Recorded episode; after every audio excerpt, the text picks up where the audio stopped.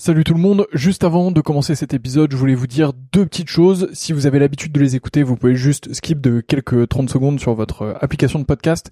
Sinon, je voulais vous dire deux choses. La première, c'est que euh, j'ai récemment acheté un distributeur de verre à vin qui sont vraiment maxi stylés. Je dis pas ça parce que c'est moi qui les vends, je dis vraiment ça parce qu'ils sont très beaux. Moi, je les ai et je prends un énorme plaisir à déguster avec. Donc le nom du site c'est betterwinetaste.com, betterwinetaste.com, tout collé, vous allez dessus. Les verres sont fabriqués en Allemagne, c'est des verres euh, qui sont euh, issus de l'entreprise Eich, euh, donc c'est vraiment très très beau, franchement le, buvant est très fin, les pieds sont magnifiques, je vous les recommande vraiment, c'est un plaisir, il y a toute une gamme, il y a un verre un peu universel pour le rouge, un verre universel pour le blanc, et ensuite il y a des verres qui dépendent un peu plus des régions, Bordeaux, Bourgogne, etc. Enfin ça vous avez l'habitude, c'est vraiment très cool. donc bah si vous commandez dessus, euh, vraiment c'est stylé. Et euh, d'ailleurs, on fait aussi des prix B2B et des offres B2B. Donc si vous êtes vous-même producteur de vin ou si vous travaillez dans le milieu du vin et que vous souhaitez faire des coffrets, que vous souhaitez faire une collection euh, de verres particuliers, que vous souhaitez les faire graver pour votre domaine, votre château, pour recevoir, bah voilà, dites-moi, envoyez-moi un message. c'est une super manière de soutenir ce podcast. Et, et en plus, bah, c'est bénéf pour tout le monde. Donc mon adresse mail, c'est vsurvin.gmail.com vsurvin à gmail.com. Vous m'envoyez un message là-dessus et euh, bah, on fera quelque chose ensemble. Et sinon, bah, betterwinetaste.com et vous avez un code promo POTE euh, qui vous donne droit, je crois, à la livraison gratuite. Donc P-O-T-E-S. Vous avez la livraison gratuite surtout. Donc, euh, bah, c'est plutôt cool euh, pour vous. Deuxième point que je voulais vous dire, donc ça c'était le premier. Deuxième point, et après je vous laisse avec ce podcast, c'est que, euh, bah, comme vous le voyez, je m'investis de plus en plus dans le milieu du vin. J'ai vraiment envie de faire quelque chose dans le domaine, et donc du coup, je voudrais lancer une offre euh, qui consiste à faire votre cave à vin. Euh, donc, bah, si vous êtes dans le milieu du vin ou pas, et c'est un peu plus ou pas d'ailleurs, et que vous souhaitez bah, que je fasse un peu votre cave à vin, que je m'occupe un peu de vous, qu'on définisse un peu vos goûts ensemble, que je vous transmette mes trouvailles et que je vous envoie tout ça. L'objectif c'est de faire un système euh, un peu tout en un qui vous permet de d'avoir euh, bah, tout ce que vous voulez, que ce soit euh, patrimonial pour transmettre ou alors pour vous faire plaisir, pour être avec les copains ou un peu des deux. donc voilà, bah pareil, vous m'envoyez un mail v sur 20 gmail.com. Il n'y a pas encore de site web, donc bah désolé, mais mais en tout cas, bah, vous m'envoyez un mail et on pourra travailler ensemble avec grand plaisir. Donc voilà, vous savez tout. La première chose c'est betterwinetaste.com avec le code promo POTE, vous avez la livraison gratuite et vous allez voir des verres vraiment de fou furieux. Euh, et si vous êtes pro, euh, n'hésitez pas à m'envoyer un mail et on voit ça ensemble. Et euh, bah, de l'autre côté, je serais ravi de m'occuper de vos caves à vin, de vous trouver les meilleurs vins possibles pour ce que vous voulez, de vous faire une belle offre sur mesure et tout ça. Donc, bah, envoyez-moi un message et on fait ça ensemble. Voilà, je vous laisse tranquille. Bonne écoute, à bientôt.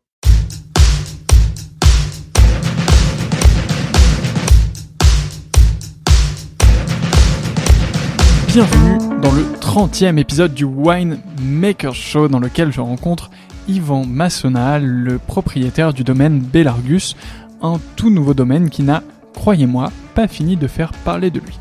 Si vous pensiez connaître l'appellation Cardochaume, vous allez être surpris. Si vous ne la connaissiez pas, ça tombe bien puisque vous allez partir à sa découverte. Je vous laisse sur cette très belle discussion avec Yvan. J'espère que vous prendrez autant de plaisir à écouter cet épisode que j'en ai eu à échanger avec Yvan. De mon côté, je vous retrouve dans deux semaines pour un tout nouvel épisode. En attendant, si celui-ci vous plaît, n'oubliez pas de le partager autour de vous, d'en parler à au moins deux personnes et de lui laisser la note de 5 étoiles sur Apple Podcast. C'est très important pour le faire grandir et pour le faire découvrir au plus de monde possible. Je vous laisse sur ces belles paroles. Bonne écoute et à bientôt.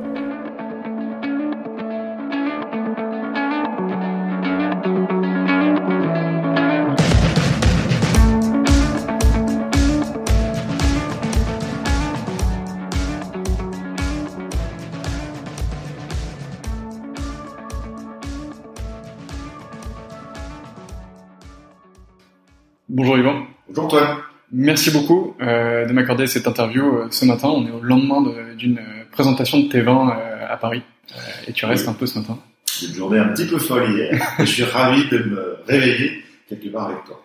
Ouais, moi aussi. alors pour ceux qui nous écoutent, on est, on est encore au petit déjeuner, on a café, chouquette et tout ça, donc c'est une conversation bien matinale entre nous. On va parler de beaucoup de choses aujourd'hui parce que tu es, un personnage qui est euh, multiples, euh, avec pas mal de choses à raconter. Euh, on va tout de suite rentrer dans le vif du sujet. Est-ce que tu peux commencer par te présenter? Oui, tout à fait. Bonjour, je m'appelle Yvan Massonin. Euh, je pense que plus le temps passe, plus on peut me définir par ma passion pour le vin, parce qu'elle prend une place euh, importante dans ma vie euh, mais mon parcours est, assez différent. J'ai eu plusieurs vies professionnelles quelque part. Je suis ingénieur télécom de formation. J'ai commencé d'ailleurs à travailler dans la tech. À l'époque, j'étais trop jeune pour l'avoir connu, mais la première révolution Internet. Et puis après, je suis tombé dans un métier euh, qui est assez passionnant, qui est le capital investissement, dans lequel on investit au capital des entreprises et même on peut les racheter pour les développer. C'est le métier que je fais depuis 20 ans, qui est un métier absolument passionnant, que j'adore probablement le seul métier de la finance que j'aurais pu exercer, euh, dans lequel je m'épanouis énormément.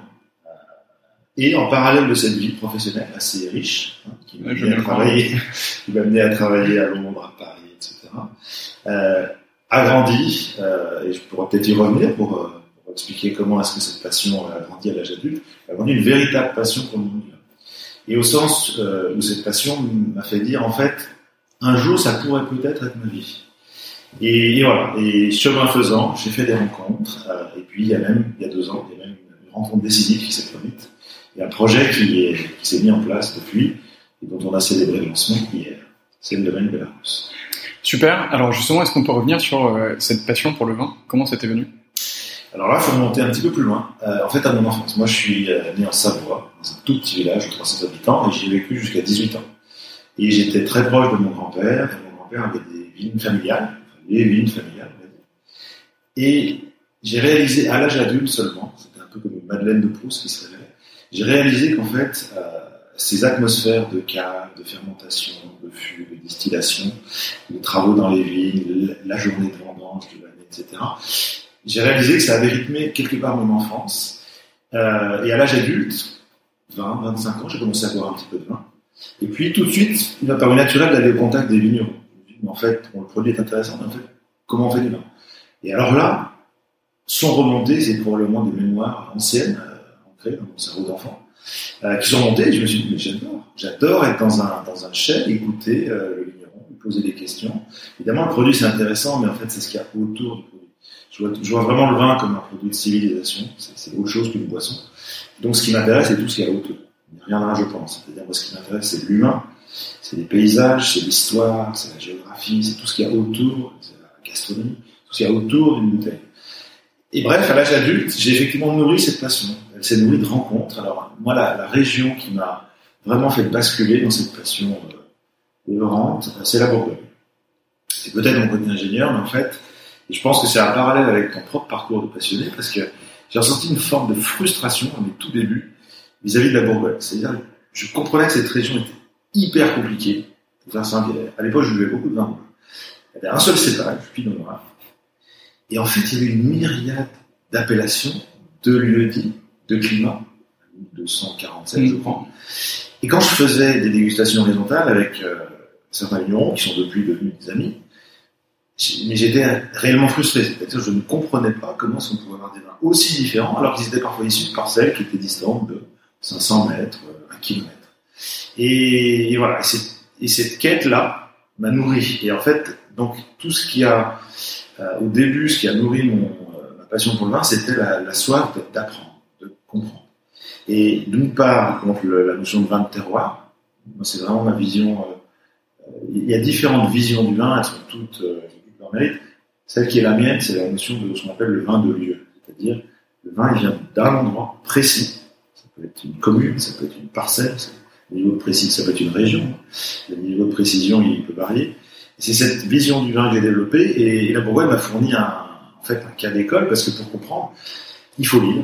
Donc j'ai lu, lu, lu, lu, je me suis bien sûr abonné à tout ce qui existait dans le vin.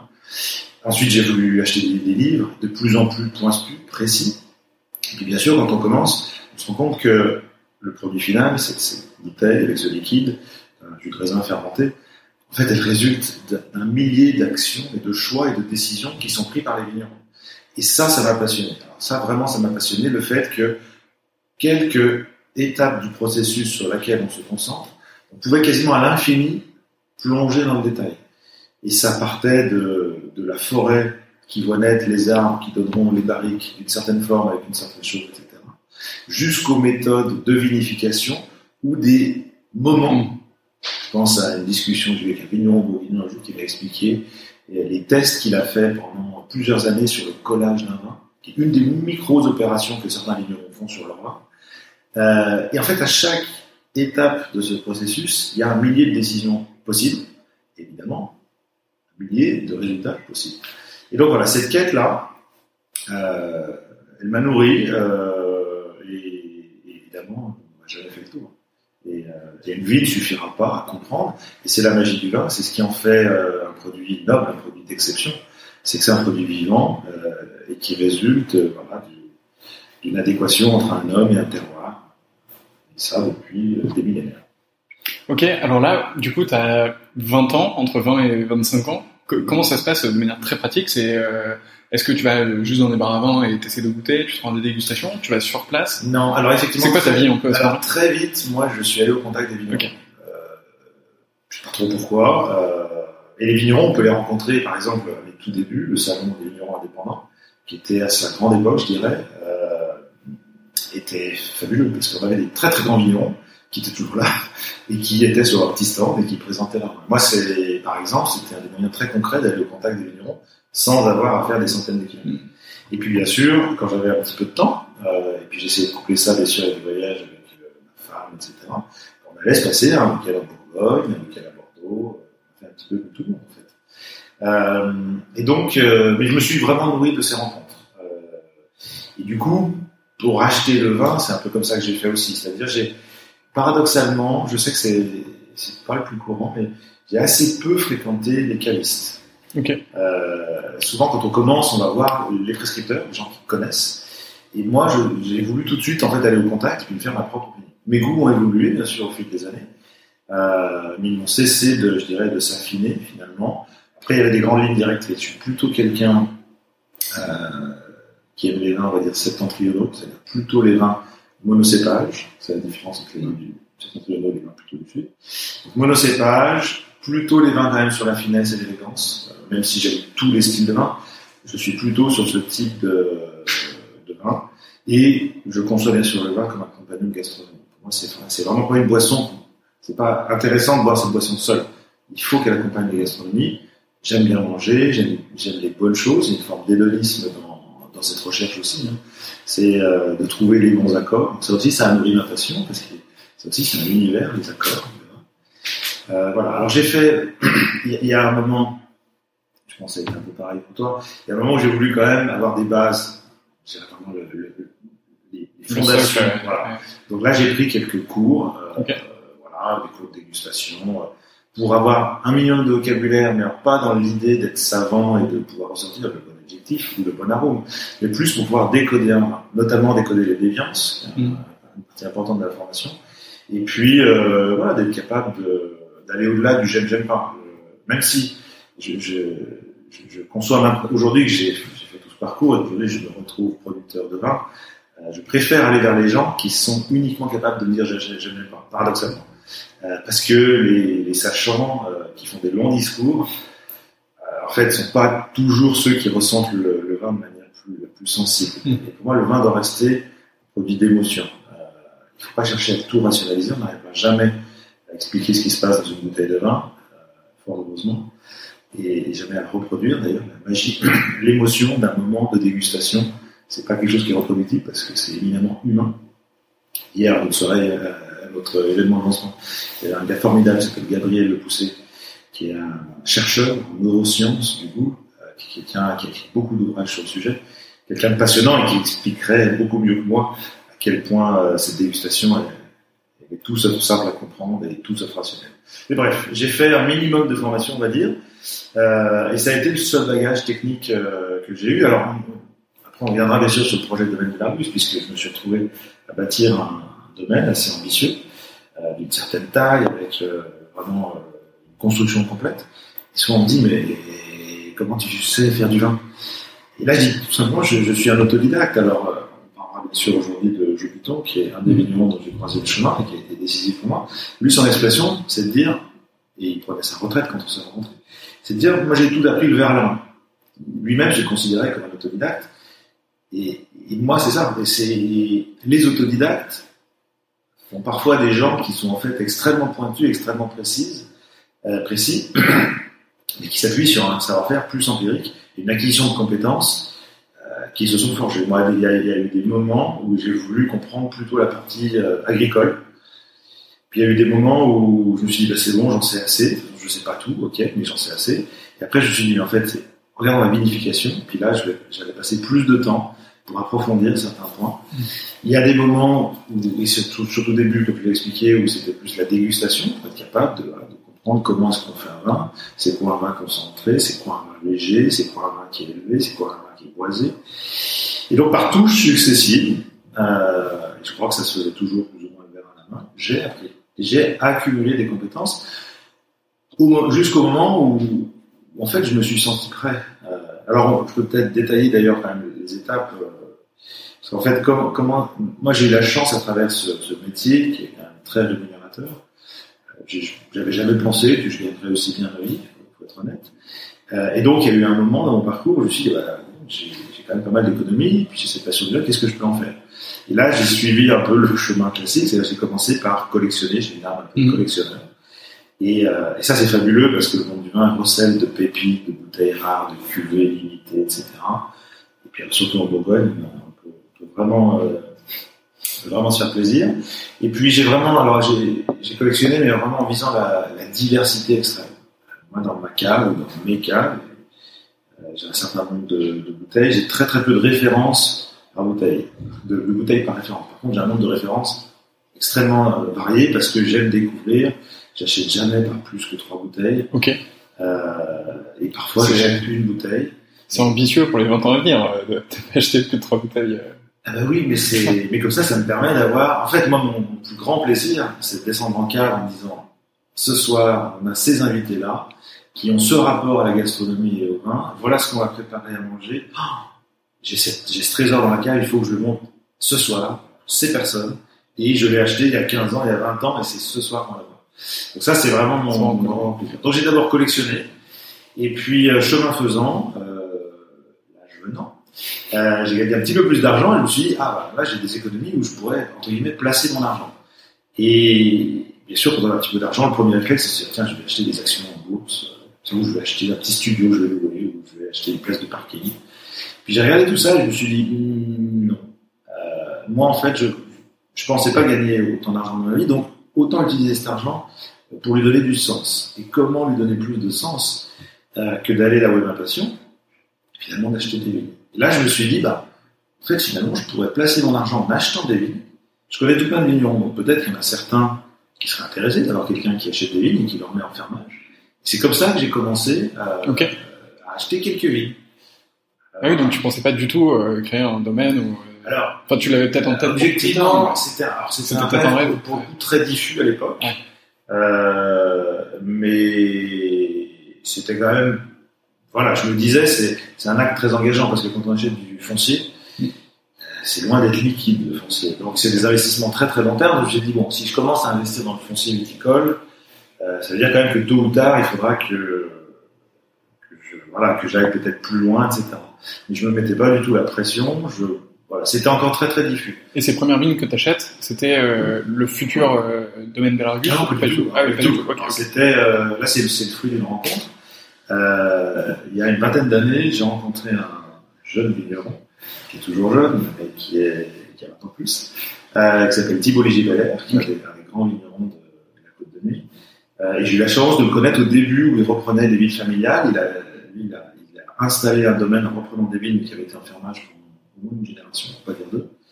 Euh, et c'est un des vignerons qui m'a inspiré. Euh, son approche des vins extrêmement sensible, mmh. la biodynamique qu'il a mis en place tout de suite, euh, et puis cette personnalité que j'aimais beaucoup, beaucoup inspiré. Donc on se voyait. Et en fait, c'est quelqu'un qui a décidé, il y a, c'était en 2008, euh, de bâtir dans son domaine, il a mis Saint-Georges avec les appellations les plus, les plus réputées, et il a décidé de monter un domaine sur Moulin. En fait, dans le Beaujolais, dans les crues du Beaujolais, euh, en partie parce qu'il déjà il savait à quel point cuvée du Beaujolais pouvait produire des vins. Et puis aussi, c'est une anecdote qu'il raconte très souvent, il a retrouvé, il avait retrouvé dans, dans les greniers de la maison les tarifs de sa famille il y avait à peu près un siècle, euh, où le moulin à vent était vendu au même prix que le Rhône Et ça, on l'a oublié, c'est-à-dire que la déferlante du Beaujolais nouveau, qui était un mmh. guerre, et la banalisation de l'image du Beaujolais a fait oublier ça. lui a été un des premiers, donc c'était en 2008, à dire non, c'est des grands terroirs, et sur Moulin Blanc, avec une approche bourguignonne, donc il a fait tout de suite des vins avec des, des climats différents sur Moulin Blanc, il a fait des, par, des, des parcellaires, si vous euh, et bien il a commencé à bâtir ce domaine. Et donc voilà. Et puis moi je lui ai dit, bah, en fait, si jamais un un jour tu trouves une belle vigne, euh, je pourrais tout à fait l'acheter. Puis, tu, puis voilà, l'occasion euh, s'est présentée. Ok, incroyable. Trop drôle. Voilà, à faire ça. Alors après, je pense pas qu'on ait le temps de tout raconter, mais ça a donné lieu aussi à un autre projet. Euh, parce qu'on fait une petite digression. euh, en 2015, il trouve une vigne super sur un climat de moulin qui s'appelle Chancourt. Et pour faire le deal, comme on dit, pour acheter la vigne, il fallait reprendre en même temps 5 hectares et demi sur la commune d'à côté, en appellation Beaujolais Village, avec un tout petit bout de l'appellation Chenas 50 Et, et Thibault a eu une idée qui dit, bah, en fait, bon, voilà, c'est que du Beaujolais Village, donc je ne veux pas en faire, etc. Mais moi, je suis né avec une cuillère en or dans la bouche, finalement, et, je me dis, les jeunes qui n'ont pas la chance, euh, finalement, si on avait des vignes à leur proposer, un peu, euh, on pourrait leur mettre le pied à l'étrier, on pourrait imaginer une sorte d'incubateur de jeunes vignerons et ça pourrait s'appeler le domaine des jeunes pousses. J'ai dit, bah, banco. Faisons ça. On a acheté donc les 8 hectares. Et puis, euh, c'était en 2015. Et puis, donc, au début, donc, Thibaut a bâti des vignes en bio. Lui avait les moyens quand même de, distribuer ce vin. Et puis, en 2019, on a trouvé, on l'a cherché depuis une maison sur le haut de cette commune, une jolie maison d'habitation avec une partie qui, aurait pu faire un chèque et on l'a acheté. Et en fait, depuis l'année dernière, on a créé le domaine des jeunes pousses. Et les premières jeunes pousses, euh, c'est Thibaut qui les a trouvées. C'est un, un, jeune couple de Jurassiens qui sont super. Je vous invite à aller les voir sur la commune d'Emringes. C'est Angela et Hugo. Euh, ils ont le projet de s'installer un jour, probablement dans le Jura. Mais voilà, pour les trois prochaines années, à partir du Mésine 2020, euh, qui viennent d'enculer, donc avait, euh, euh, ils seront sur le domaine des jeunes pousses. Euh, et ils écriront le premier chapitre puisque notre vision, c'est tous les trois ans, on va changer de jeunes pousses et on va leur donner trois millésimes pour s'exprimer, faire leurs armes, gérer un domaine, euh, faire du commerce. Voilà. Tout ça sous l'accompagnement bienveillant de Thibault. Euh, voilà. Mais c'est une aventure humaine, voilà. Je, c'est génial. une parenthèse, mais c'est une aventure humaine qui nous a permis de, de continuer, euh, voilà, à nous voir sur, sur ce genre de projet. Ok, mais c'est, vrai, c'est vraiment génial et, euh, et ben, j'irai bien sûr y jeter un coup d'œil, mais je vous toutes et tous à, à, aller le faire et, euh, et euh, non, ça doit être une super aventure de pouvoir les accompagner comme ça euh, ouais, pendant trois ans. Ils sont super. On a fait une petite d'ailleurs, peut-être pas encore terminée, une campagne de crowdfunding okay. sur winefunding.com, voilà, pour, pour essayer un petit peu de, de nous aider à reconstruire le chèque. Ok. N'hésitez pas à les voir. Ça marche carrément. Et bon, on mettra les liens euh, sur, euh, sur les différents réseaux si, euh, si le crowdfunding n'est pas terminé. Et euh, s'il est terminé, bah, allez quand même voir. Le, ils ont un site web. pas encore. Jeune pousse. Ah, pas encore. Ok. Ça va venir. Ça va venir. bon, peut-être que d'ici l'apparition, il sera, il sera, il sera là ou dans tous les cas, on tiendra au courant, bien sûr. Euh, ok, super aventure. Donc là, t'achètes, euh, tu commences à acheter des vignes euh, mm-hmm. comme ça. comment ça se passe quand, quand on achète des vignes? C'est classique. En, bon, on passe chez le notaire, on signe un papier. Classique, c'est vraiment. Ouais, ça. Il y a notamment un organisme en France qui s'appelle la SAFER, qui est un organisme euh, tout à fait clé dans les transactions viticoles, puisqu'ils ont un droit de préemption sur toute transaction viticole. Et, voilà, c'est, c'est, et puis on a affaire à des, tout le temps des situations familiales mmh. plus ou moins complexes. Euh, donc là, mon métier, je dirais, d'une certaine manière, m'a aidé aussi à progressivement. Euh, euh, j'ai fait une ou deux autres transactions, mais clairement, quand j'ai commencé, je pense tout de suite, avancer à mon projet, euh, et effectivement, j'avais aussi accumulé une certaine expérience des transactions mm. des notions de, de des notions de, voilà, de droit euh, rural aussi, qui est un droit très particulier. Euh, et donc voilà. Et en fait, donc, si on avance un tout petit peu dans l'histoire, en fait, euh, moi, il faut que je dise qu'il y a une quinzaine d'années, on a acheté une maison vers Chinon. Okay. Euh, une maison qu'on adore, dans un petit village, une maison 16e. Et c'est vraiment une maison à laquelle on a beaucoup, beaucoup de, bons souvenirs. Et depuis une quinzaine d'années, donc, la Loire est pour moi devenue comme une évidence. Je m'y suis intéressé.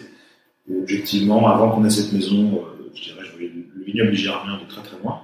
Et là, je m'y suis intéressé. Et donc, j'ai goûté, là aussi, j'ai rencontré des vignerons, euh, du Cabernet Franc, du Chenin. Et donc, comme petit à petit quand même se dessinait dans mon esprit l'idée, le rêve un peu un jour, des oh là mais si jamais un jour j'avais mon propre domaine, jusqu'au bout de, l'aventure. Alors il y avait une évidence pour moi, c'est que ce serait dans la loi. Le seul truc dont j'étais sûr, c'est que c'était dans la loi. Je savais, le reste je savais pas, mais j'étais sûr que ce serait dans la loi. On va y revenir, mais je, je, pense vraiment que la Loire est une région viticole française phénoménale, euh, encore très très très largement sous-estimée par le marché. Pas du microcosme, parce que le microcosme, il a bien compris, il a bien compris, et il s'arrache les vins de Loire, euh, qui sont des pépites absolument incroyables. Le marché, lui, n'a pas encore compris, il voit toujours le, la Loire comme une région de petits vins, entre guillemets. Euh, je me suis dit, c'est forcément dans la Loire. Et là, c'est pareil, je suis quelqu'un d'assez patient, un trait de personnalité. Et euh, je me suis mis en quête. Et donc, euh, j'ai commencé ma recherche autour de notre maison, c'est-à-dire sur l'appellation. Euh, j'ai passé beaucoup de temps sur une acquisition euh, qui s'est pas faite. Et là, là juste, ouais. tu, tu toques aux portes et tu dis, est-ce que, vous êtes amant Pas tout à fait, parce qu'en fait, forcément. là, il y a des intermédiaires aussi. Ouais, justement. Des gens dont le métier est de dire, voilà, je vends votre domaine, je vais trouver des acheteurs Mhm. dans votre domaine. Donc moi, c'est par cet intermédiaire-là et le dossier sur lequel j'ai passé plus de temps, c'est par cet intermédiaire-là que je l'avais- trouvé. Euh, et comme c'était proche de chez nous, et puis que c'est un environnement que je connaissais un petit peu, Chinon, j'avais les moyens vraiment de me positionner sur, sur ce projet. Alors, C'est une transition qui s'est pas faite parce que j'ai- beau être passionné, j'ai beau avoir un hémisphère du cerveau qui est très créatif, euh, capable de prendre des risques, j'ai un autre hémisphère du cerveau qui est très rationnel. Et comme c'était mon argent durement gagné que j'investissais, euh, Il y a moment donné, il faut ouvrir Excel et... et voilà, et il faut une contrepartie qui, qui a envie de vendre. Et là, je rentre pas dans les détails, parce que c'est une transaction qui s'est toujours pas faite. Ça fait plus ou moins 10 ans que c'est en vente. Euh, et ça n'est toujours pas vendu, je sais pas si ça le sera un jour. Ce que je sais, c'est que, voilà, au bout d'un an, d'un an de travail, euh, approfondi, euh, on était très proche, finalement, c'est pas fait. Et donc, j'ai continué ma recherche, j'ai continué ma recherche. Et, en fait, chemin faisant, je me suis rendu compte que des deux cépages de deux cépages emblématiques, en fait, c'était le chemin vers lequel il fallait aller. Et ça, c'est arrivé un peu chemin faisant, en partie parce que j'avais le feedback aussi de mes amis vignerons qui me disaient, quand je leur parlais de Cabernet de Loire, et c'était là, oui, oui, c'est sympa, c'est bien. Et je leur parlais de chemin, et c'était là, wow, chemin, c'est un des plus grands cépages blancs, point. Dans la Loire, il y a des terroirs extraordinaires, donc tu fonces sur chemin. Là, je me suis dit, ah, donc si les vignerons disent ça, c'est peut-être que c'est pas vrai. Et là, je suis reparti en quête. Euh, alors, pour le coup, sur la passion chinoise, il y a très très peu de blancs. Ils sont excellents, je vous les conseille d'ailleurs. Euh, et donc, progressivement, mon centre de gravité, suite de rencontres avec des vignerons, suite de rencontres avec des intermédiaires, euh, des personnes de la SAFER qui sont aussi en position parfois de dire voilà, il y a tel ou tel domaine qui rentre. En fait, mon centre de gravité a progressivement allé vers l'ouest. Et en fait, je me suis retrouvé à regarder en Anjou, donc autour d'Angers, ce qu'on appelle l'Anjou noir, la tête, euh, beaucoup de domaines alors là, là, me- j'ai entre guillemets ma, ma casquette d'investisseur m'a fait dire tiens c'est bizarre, je suis dans une région où là il y a beaucoup beaucoup de trucs à vendre. Pourquoi? La raison elle était évidente. En fait, les autour d'Angers, sur la région qu'on appelle l'Anjou noir, sur les schistes, en fait il y a beaucoup d'appellations liquoreuses qui ont été très célèbres pour les vins euh, traversés des siècles, mais qui, j'ai pas besoin de te faire un dessin, euh, ne se vendent plus depuis une vingtaine d'années. Donc en fait c'est une région qui est en partie, euh, on va pas dire sinistrée, mais on va dire que c'est une région qui a ce défi à relever. Et c'est pour ça qu'il y a beaucoup d'affaires qui sont en vente, parce que les, les enfants ne veulent pas forcément prendre la suite de leurs parents. Tous les, les, les vignerons de la génération d'avant n'ont pas tous fait le, la bascule vers les vins secs, qui est la chose évidente à faire, euh, mais tous ne l'ont pas fait, pour des raisons historiques, de clientèle, etc. Et en fait, là, si je me suis dit, c'est intéressant, parce que du coup, euh, sur une zone qui est finalement assez réduite, je vais pouvoir regarder s'il n'y a pas quelque chose d'exceptionnel. J'étais quand même dans l'idée, c'est le genre de projet qu'on fait une fois dans sa vie, j'étais dans l'idée de bâtir quelque chose d'exceptionnel. J'étais pas dans l'idée d'avoir juste un domaine pour un domaine. Mm. Je voulais bâtir quelque chose de rare. Euh, et donc je me suis mis en recherche. Et là aussi, j'ai regardé un premier dossier, un deuxième, un troisième, un quatrième. Il y en a un sur lequel j'ai passé beaucoup de temps, euh, alors pas un an, mais six bons mois. Euh, je suis allé très très loin. Et puis, en fait, il a suffi d'une rencontre, euh, dont je peux parler tout de suite, au début 2018, euh, pour en fait voilà, me faire basculer dans cette aventure avec domaine Belargus. Une seule rencontre. Ça s'est passé sur le Salon des Vins Noirs. Euh, un, vign- un des vignerons auxquels je parlais, Patrick Baudouin, qui a des grands vignerons de, de blanc de cette région, euh, me dit, bah, à l'époque où on se voyait, vous devriez aller voir Monsieur Jo Piton. Euh, jo, euh, en fait, va passer la main. Dans son domaine, il a essayé de transmettre à ses enfants. Pour plusieurs raisons, ça s'est pas fait. Maintenant, il est prêt à vendre, entre guillemets. Euh, c'est la SAFER, justement, qui a le mandat. Et voir Jo. Et donc voilà. Et le 5 février 2018, on est sur Saint des Valois. Moi, euh, quand c'est comme ça, je prends un peu de vacances. Hein. J'étais en vacances. Et donc, je vais voir Jo. Ça se passe bien. C'est quelqu'un très sympathique, affable, etc. Euh, et il me dit demain matin, en fait, avant de repartir sur Paris pour un contrat, tu viens à 8 heures et je vais te faire voir les villes. Et j'y vais, et pour être transparent, j'y vais un peu, voilà, je suis quelqu'un plutôt sympathique, le contact avait été bon, mais j'y vais sans trop y croire. En plus, il neigeait ce jour-là, je me toujours, le 6 février. Et je me retrouve dans la petite voiture entre Angers et Saint-Lambert-du-Latel. J'étais jamais allé à Saint-Lambert-du-Latel de ma vie. Euh, il y a 20 minutes de voiture, je me dis, bon, il neige, je vais rater mon train, c'est super. Il est bien sympathique, mais bon, super. Et là, on arrive, et il m'amène au pied des vignes, et notamment au pied de ce qui a été le grand œuvre de sa vie, euh, un terroir qui s'appelle le Coteau des Treilles. Et voilà. Là, j'ai, là, j'ai eu, un- j'ai eu un choc. Euh, bah, c'est vraiment un coup de foudre. C'est-à-dire là, je me suis dit, ah, ça, ça n'existe certainement pas dans la Loire. Je pense qu'il n'y a qu'un terroir comme ça dans la Loire. Et même en France, je pense que ça fait partie des hauts lieux du vin. Euh, pour la faire très très courte, euh, c'est un coteau, euh, donc c'est une parcelle qui s'appelle l'Étraille sur Caleste. C'est un coteau qui de tout temps avait été couvert de vignes, et les cartes postales il y a un siècle en attestent, mais qui avait été abandonné après guerre. Les coteaux du Léon, donc c'est le Léon est un- une petite rivière coule d'est en ouest, et donc euh, il y a une façade, une faille géologique assez pentue qui est exposée plein sud. Et les coteaux du Léon, en fait, historiquement, ils étaient là. Aujourd'hui, ils sont couverts de forêts et de, et de maquis. Ils ont tous été abandonnés parce que trop difficile à, à Mm. cultiver. C'est un peu l'histoire des côtes rôties. Il y a Ouais, 30, ouais, il y a 30 ans à côte rôtie, il n'y avait plus une vigne sur les coteaux.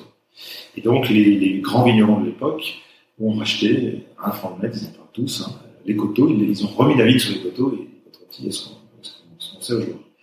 Euh, Joe a eu l'idée un peu folle, à la fin des années 90, de dire, mais en fait, et si il avait des vignes juste en face? Et si ben, je replantais un petit bout de vigne sur, euh, sur ces coteaux en face Et puis, avec sa femme Isabelle, ils ont, ils ont essayé de trouver des propriétaires, puis ils en ont trouvé un, puis deux, puis trois, puis quatre. Et en fait, ils ont passé cinq ans de leur vie à acheter 70 parcelles à 25 propriétaires. Et ils ont reconstitué, donc ils ont remembré euh, cette parcelle qui s'appelle le Trail, qui fait 2 hectares 7 de vie, et qui est en fait dans une réserve naturelle. Alors là aussi, on n'a peut-être pas le temps de tout expliquer, mais en fait, euh, l'endroit où est logée cette parcelle de vigne, euh, c'est un endroit qui a été étudié par les botanistes depuis le XVIIIe siècle, en fait, parce qu'il y a un microclimat méditerranéen. Donc il y a euh, des espèces qui n'ont rien à faire en Anjou, parce que on a, on a cette exposition, parce qu'en fait c'est un microclimat donc, qui a été étudié par par les botanistes. Au XXe siècle, il y a un chanoine, le chanoine Corillon, qui monte une société savante pour étudier le, pic rocheux qu'il y a sur le coteau des Treilles. Et en 2000, euh, je crois que en 2009 que c'est officiellement transformé en une réserve naturelle euh, régionale. Donc classée, protégée, qui fait 10 hectares, qui est gérée, qu'on co-gère avec la LPO, la Ligue de protection des oiseaux. Et donc c'est un endroit, c'est un écrin de biodiversité extra- extraordinaire, et ça n'a jamais connu la chimie. Il y a un nombre d'espèces et un nombre d'individus par espèce, que ce soit de fleurs, de faune, qui est totalement euh. Et donc le, et, visuellement, c'était aussi un choc graphique, c'est c'est un, coteau, un coteau très pentu, il y a jusqu'à 70% de pente. C'est, enfin, c'est un terroir qui, voilà, qui laisse vraiment pas euh, insensible. Et, donc voilà. Et là, je me suis dit, bah, ça y est. En fait, je suis très très loin de Chinon. Je suis à une heure et demie de voiture de Chinon. L'Anjou, je ne connaissais pas, mais je me suis dit, mais c'est forcément là, avec le point de départ de l'aventure. Et donc voilà. Ça se passe en fait, euh, donc on est au printemps 2018. Je- Ouais. Juste à, à ce moment-là, tu reprends le train pour Paris, du coup, Ouais. pour rentrer. Qu'est-ce que tu dis euh, à ce Ah moment-là bah là, euh, dans, dans le train, tu dis c'est bon ma, quoi, dans, euh, dans- ma petite voiture sous la neige en, je me dis, ah, en fait, c'est ici, quoi.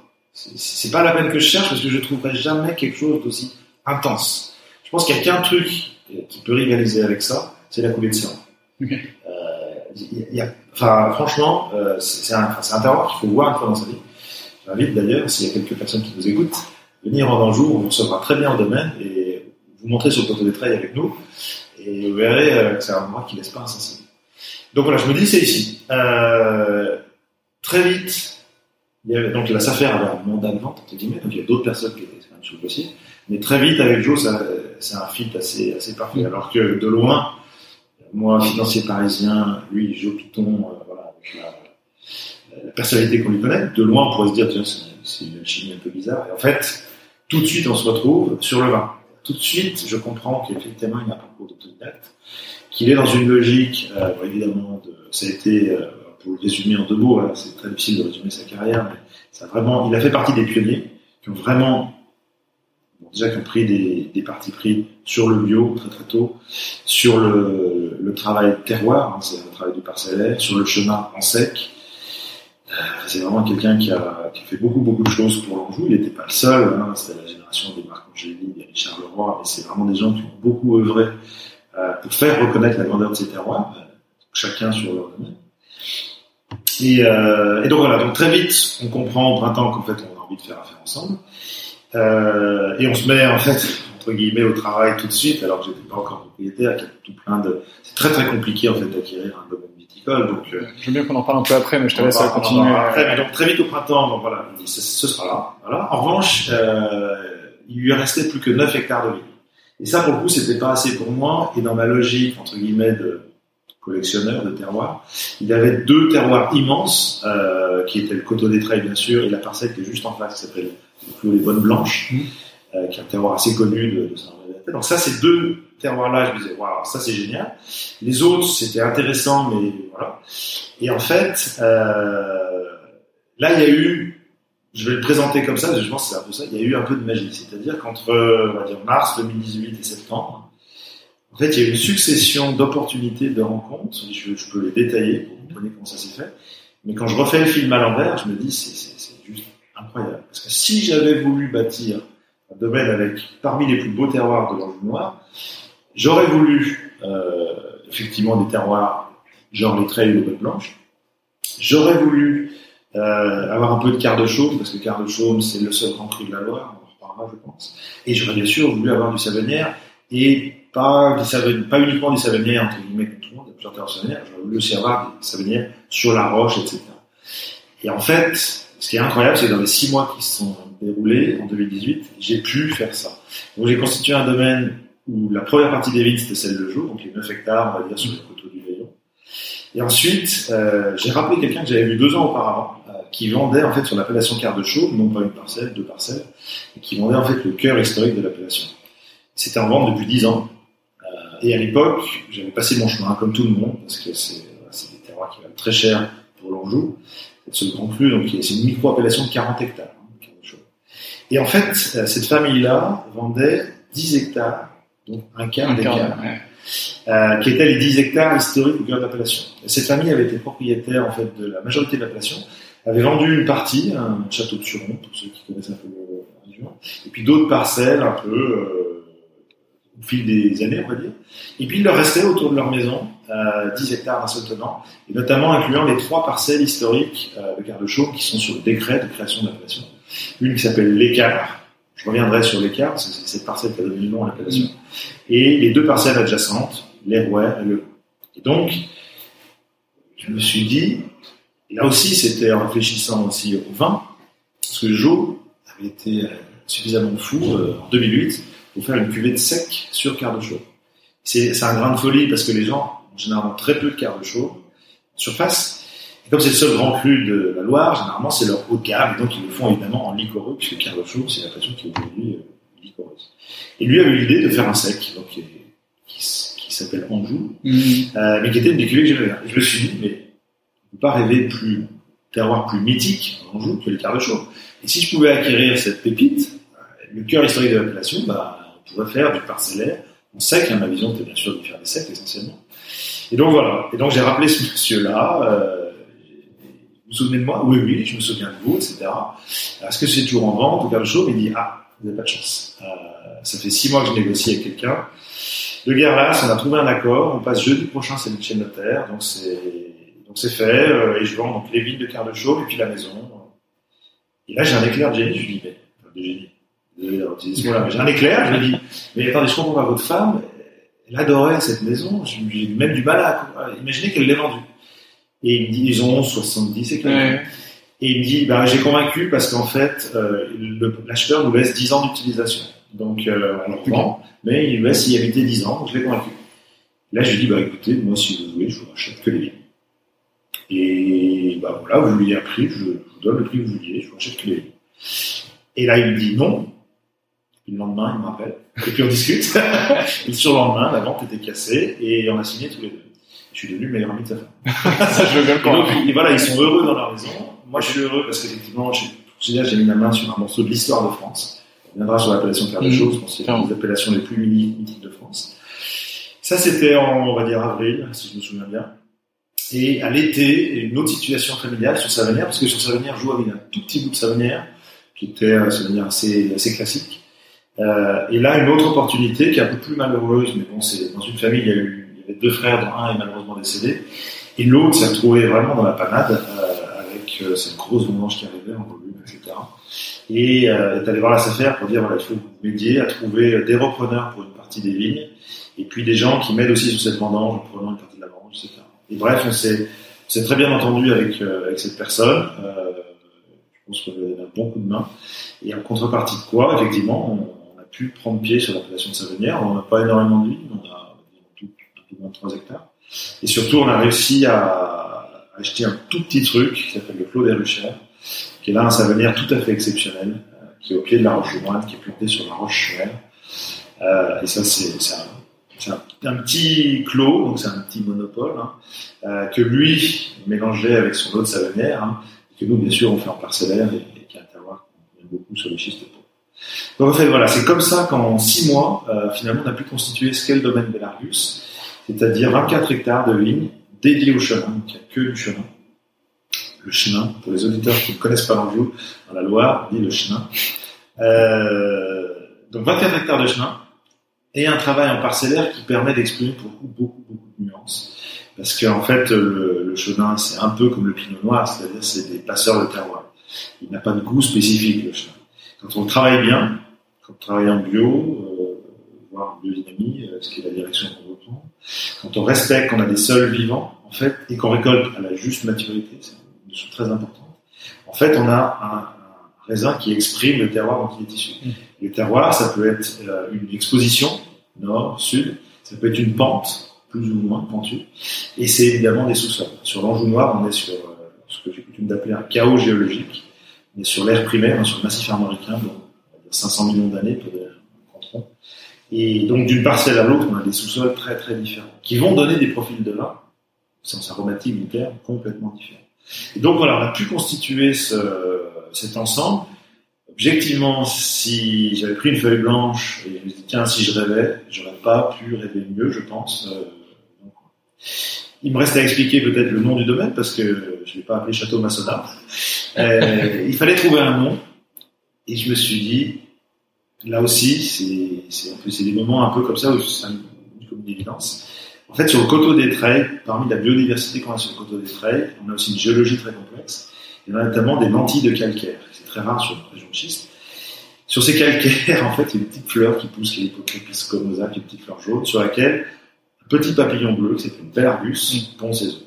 Et le bel argus, en fait, colonise les- le coteau des Treilles. On le voit parfois sur d'autres coteaux du mais c'est- sur les Treilles, c'est vraiment là où on en voit le plus. Et c'est un petit papillon qui est magnifique. Euh, je vous invite à aller le voir sur Internet. Tapez Belarus, vous allez voir des photos de petits papillons bleus magnifiques.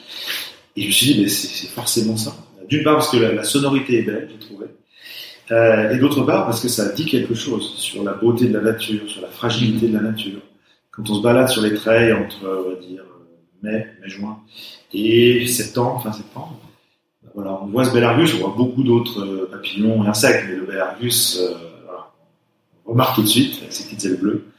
Euh, et donc voilà, c'est comme ça que j'ai choisi de nommer le domaine. Et, et c'est comme ça qu'était né le domaine de l'Argus.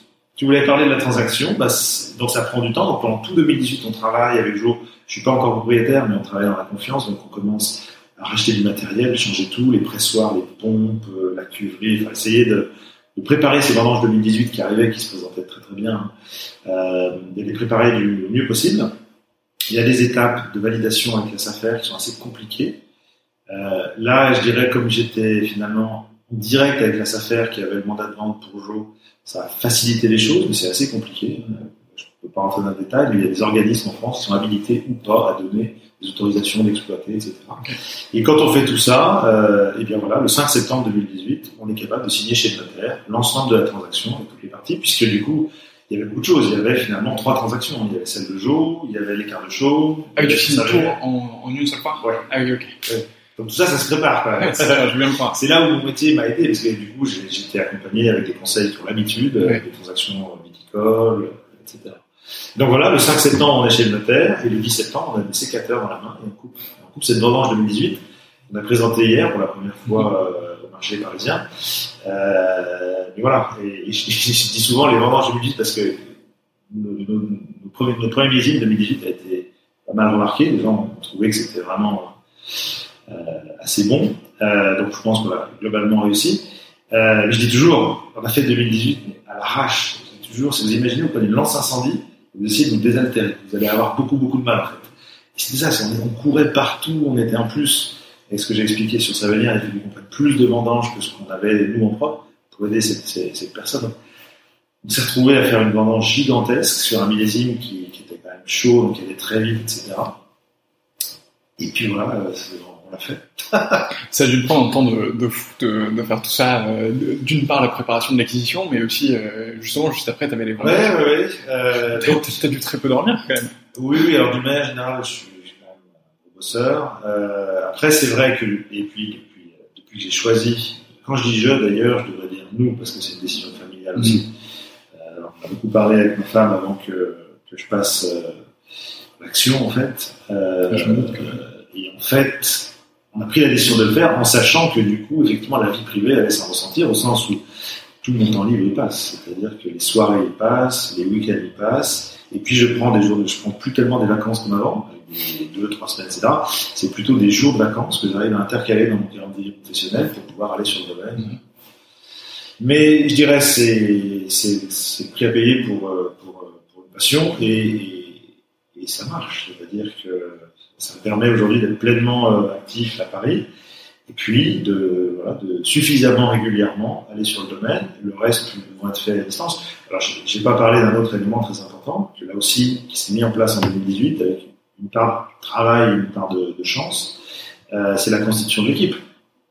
Euh, 24 hectares, moi, je voulais un domaine d'une certaine taille pour pouvoir installer une équipe. Moi, j'ai toujours mon job, donc euh, il fallait que j'ai une équipe autonome. Joe m'accompagnait. L'idée, c'était qu'il m'accompagne comme mais l'idée, c'était qu'une équipe que je choisisse soit en charge de l'opérationnel. Donc j'ai constitué une équipe et là j'ai pris un c'est un peu comme sur l'ensemble du projet, c'est-à-dire je prends un petit peu la face nord, c'est-à-dire que plutôt que de, récupérer le, nom du domaine de jour, par exemple, c'est le Piton Paillé, j'ai voulu créer un nouveau nom de domaine, plutôt que d'avoir juste ces villes, j'ai voulu racheter d'autres villes, etc. Et sur l'équipe, je me dis plutôt au final, plutôt que d'aller vers des gens très expérimentés qui en fait vont me rassurer, euh, en fait, je me suis dit non, je vais aller sur des jeunes.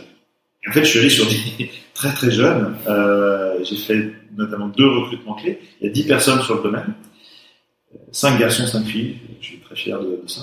Euh, mais les, les, les, cinq personnes, il y a on va dire deux personnes clés sur la partie production, qui sont Adrien Monroe, qui est chef de cave, y a Maurice Chartier qui est chef de culture. La moyenne d'âge de toute l'équipe sur le domaine doit être à 27 ou 28 ans. Adrien, quand je l'ai recruté, il n'était pas encore diplômé. C'était évidemment son premier job. Il avait tout plein d'expériences, de stages dans des domaines très prestigieux, mais c'était une forme de prise de risque de prendre des gens aussi jeunes. Mais leur talent, aux deux, en fait, leur expérience précédente, leur vision du vin, c'était des vrais passionnés de vin. Ils sont venus finalement à ces métiers-là euh, par passion pour le, pour le produit. Euh, en fait, on fait une équipe qui est, euh, qui, est très soudée et qui est, enfin, qui est, extraordinaire. Moi, je, je, considère que j'ai la chance d'avoir euh, une dream team à la tête de Belarus. Et, la manière dont on travaille, c'est un peu, je, je, résume souvent en disant que c'est un peu comme sur les domaines familiaux. On a la chance d'avoir les trois générations représentées en fait. Moi, je, voilà, c'est mon domaine, je le gère, je, je fais les arbitrages, je, donne les actes, je, décide in fine. Mais la réalité, c'est qu'on parle tout le temps entre nous. Et je m'appuie sur la sagesse et l'expérience de Joe, donc la génération du dessus, Et je m'appuie bien sûr sur l'énergie, la compétence d'Adrien, d'Amory et de l'équipe, c'est-à-dire les jeunes qui sont en dessous. En fait, d'avoir ces trois générations, euh, à mon avis, nous permet réellement de viser haut. C'est-à-dire que faire des grands vins, c'est compliqué et ça demande beaucoup de choses, à la fois beaucoup d'engagement, d'énergie, de, technicité, beaucoup de technicité, de rigueur, mais aussi d'expérience, de recul. Euh, et on arrive, je pense, sur le domaine de l'Argus, on arrive à, faire cette synthèse intergénérationnelle qui est pas si facile que ça à obtenir quand on n'a pas la chance d'être un domaine familial depuis euh, 13 générations.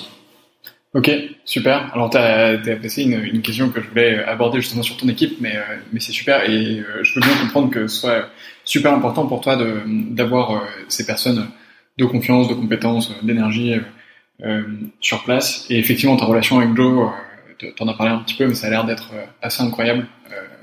D'une part, personnellement pour toi, parce que je pense qu'il doit t'apporter beaucoup sur sa connaissance du vin, sa connaissance locale et tout ça. Oui, en fait, c'est parce qu'effectivement, même si bon, j'ai appris beaucoup de choses au fil des, années, etc. Mine de rien, voilà, lui, il a 40 millésimes derrière lui. Il, en plus, c'est quelqu'un de très très ouvert. Un des points communs aussi de toutes les personnes de l'équipe dans l'aventure, c'est qu'on est tous très ouverts d'esprit. Euh, par exemple, donc Adrien, j'ai recruté en tant que chef de cave, il est ingénieur agronome DNO, donc d'onologue. Je me fie énormément des onologues, énormément. Et Adrien, est un de ces œnologues qui a la sensibilité du vin et qui a l'ouverture d'esprit, qui est mm. toujours, finalement, qui est toujours en quête de quelque chose. Et, et, euh, et, avec Joe, c'est un peu ça. Et donc, en permanence, euh, ben voilà, on, va discuter de, choses qu'il a vues, qu'il a croisées. Et il connaît bien sûr beaucoup de monde dans le vignoble. Et ça a été un des premiers à sortir de sa région. Il s'est baladé toute sa vie euh, dans les grandes régions françaises, également dans les grands vignobles d'Europe. Euh, et donc, il s'est nourri de tout ça. Et moi, euh, à travers mes échanges avec lui, je peux bénéficier de, cette expérience qui est pas, qui est pas. Et puis, même pour lui, ça doit aussi être super agréable. Euh, de ah oui, je pense que c'est un peu une deuxième jeunesse. Quand même continuer, c'est une deuxième jeunesse, et puis aussi de pas voir bah, son travail s'envoler. oui, oui, parce que même si j'ai une esthétique des vins qui est la mienne, qui n'est pas forcément la même que, que la sienne complètement, même si on a pris les commandes en 2018 et qui respecte ça énormément, euh, évidemment, c'est la même philosophie générale, c'est-à-dire c'est les vins de terroir, la bio ça va sans dire, les vins de terroir et la grandeur de l'Anjou. Hein, c'est vraiment quelqu'un euh, du cru. Euh, c'est faire rayonner ces terroirs, les vins issus de ces terroirs, à la hauteur du rang qu'ils méritent et pas la manière dont ils sont perçus de loin. Il a, consacré sa vie à ça et pour le coup, moi, c'est vraiment, alors là, je me mais non, c'est pas. il y a une dimension du projet aussi qui est, importante, qui est la dimension collective. C'est-à-dire que moi, je suis arrivé, bien sûr, comme ça faisait longtemps, je, je tournais autour d'un certain nombre de propriétés, etc. Je, connaissais quelques personnes. Mais également, ce que les gens ont compris assez vite, euh, c'est que j'étais pas dans un projet solitaire. Euh, même si l'Argus a des caractéristiques assez spécifiques, euh, c'est un des nombreux domaines et, qui sont excellents. Il y a, des excellents vignerons, mais vraiment, pour ceux qui connaissent mal les vins d'Anjou, je vous invite à aller déguster les vins de tous les vignerons de Savanière, tous les vignerons de d'Anjou, etc. Il y, a, des pépites partout. Et donc, dès le début, j'ai bien expliqué que ma philosophie, c'était de, de, travailler en collectif euh, et de contribuer finalement à, à, la reconnaissance de cette région. Et je voulais surtout pas euh, que le domaine Belarus euh, essaye de se faire un chemin tout seul hmm. dans une région qui reste euh, moyennement perçue. Parce que je pense que ça, c'est voué à l'échec. Tout mon pari, quelque part, il y, a, un pari assez osé que j'ai fait, constituant ce domaine, c'est qu'en fait, l'Anjou est un, moment d'inflexion de son histoire. Euh, en fait, ça fait plus de 20 ans que ces grands vignerons ont fait le plus dur. En fait, ils ont, conquis le cœur du microcosme du vin, qui sont les dégustateurs les plus exigeants. Donc les meilleurs importateurs, les meilleurs journalistes, les meilleurs dégustateurs, ça y est, ils ont compris, ils sont convaincus. Et le moment d'inflexion, c'est le moment où on voit pas tellement la différence, mais elle est subtile, et on est à ce moment-là, je pense, où le marché commence à en prendre conscience. Le marché, ça veut dire que le nouveau restaurant qui s'ouvre, il se dit ah mince dans la Loire qu'est-ce que j'ai? Ah oui puis il faut que j'ai des grands mais la Loire c'est pas forcément l'entrée de la gamme il y a aussi des très grands vins peut-être que le vin le plus cher de ma carte, ça va peut-être être un vin d'Anjou. Tiens, si je me trouvais un super Savagnin, etc. Et c'est, moi, je, je pense qu'il y a beaucoup de signaux faibles depuis euh, un petit moment dans le marché qui font dire qu'on est à ce moment d'inflexion où en fait l'Anjou et la Loire en général, mais je pense que c'est particulièrement l'Anjou, euh, est en train de prendre cette place euh, dans le marché. Tout simplement parce que les gens sont en train de redécouvrir en fait cette, région. Et alors là, je, voudrais dire quelques mots sur cette région. Moi, moi-même, je l'ai découverte. Je la connaissais très très peu. Mais le moins qu'on puisse dire, c'est que je m'y suis intéressé. et maintenant, j'ai lié mon destin à cette région. Ce que j'ai découvert, c'est phénoménal. Dans la Loire, il y a à peu près 1000 km de fleuves, il y a, je crois, 78 appellations, donc la Loire est très très très variée. Mais les appellations de Loire, si je dis euh, Vouvray, Montlouis, Chinon, sans parler de Muscadet, Sancerre, c'est ce que j'appelle des méga appellations, c'est-à-dire c'est des milliers d'hectares à chaque fois. Maintenant, quand vous zoomez, vous venez en Anjou noir, dans la région sur laquelle est le domaine de sur les schistes. Les appellations, c'est quoi? Savenière, 150 hectares. Chaume premier cru, 80 hectares. Quart de Chaume grand cru, 40 hectares. La Roche-au-Moine, 22 hectares. La coulée de Séran, 7 hectares. En fait, c'est l'endroit dans la loi où la définition des terroirs, au sens hiérarchique, a été la plus poussée. Et c'est peut-être pour ça aussi que j'ai vibré sur cette région, c'est que c'est vraiment comme la Bourgogne. Ça s'est fait à la belle époque, hein, la coulée de Séran, je crois qu'ils en sont à leur 890e pendant. Euh, en parlant de l'appellation quart de chaume, c'est le 11e siècle, c'est 1000 ans d'histoire, l'abbaye du Ronceret. Euh, et en fait, la hiérarchisation des terroirs d'Anjou, elle a été faite depuis très très longtemps. Alors après, moi j'ai ouvert quelques livres d'histoire, et je me suis dit, bon sang, mais c'est bien sûr, au XIIe siècle, le duc d'Anjou, c'est qui? C'est Henri II Plantagenet. T'as fait Sciences Po, donc euh, j'espère que je vais pas faire d'erreur en disant tout ça. Euh, Henri II Plantagenet, il est roi d'Angleterre. Ce qu'on a appelé l'Empire angevin, il va de l'Angleterre, au sommet de l'Angleterre jusqu'à l'Écosse, et il descend jusqu'à quasiment en Espagne. En fait, dès ce moment-là, les vins d'Anjou, en fait, acquièrent une renommée qui est une renommée européenne. Ils sont servis sur les tables d'Angleterre. Ensuite, il y a des vicissitudes du, effectivement, la période moyenâgeuse un peu difficile. Par contre, ça repart un peu 16e, et surtout 17e, 18e, jusqu'à la Révolution, aux grandes époques des vins d'Anjou, avec les Hollandais qui en font le commerce. Et en fait, le rayonnement de ces vins, il était immense. Euh, ce qui s'est passé ensuite, c'est deux siècles, deux, trois siècles, où là, pour le coup, tout va changer. C'est ça qui est assez fascinant dans cette histoire, c'est qu'elle a été immense dès le départ, et tout de suite, les vins d'Anjou ont été positionnés, je pense, au plus haut. Et ce qui s'est passé depuis deux siècles, c'est juste l'inverse. Deux, trois siècles. On va dire, c'est plus la Révolution française. Il y a eu plusieurs mouvements. Révolution française, le premier mouvement, c'est les révolutionnaires qui disent, ah, attention, les grands vins, égal. Grand vin égal. Clergé plus aristocratie. Grand vin, pas bien.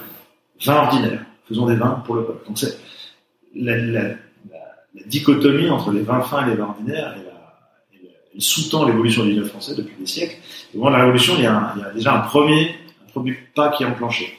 Ensuite, il y a surtout au 19e la crise du phylloxéra. Donc là, le vignoble doit être planté à l'issue de cette crise. Là se posent des questions d'encépagement.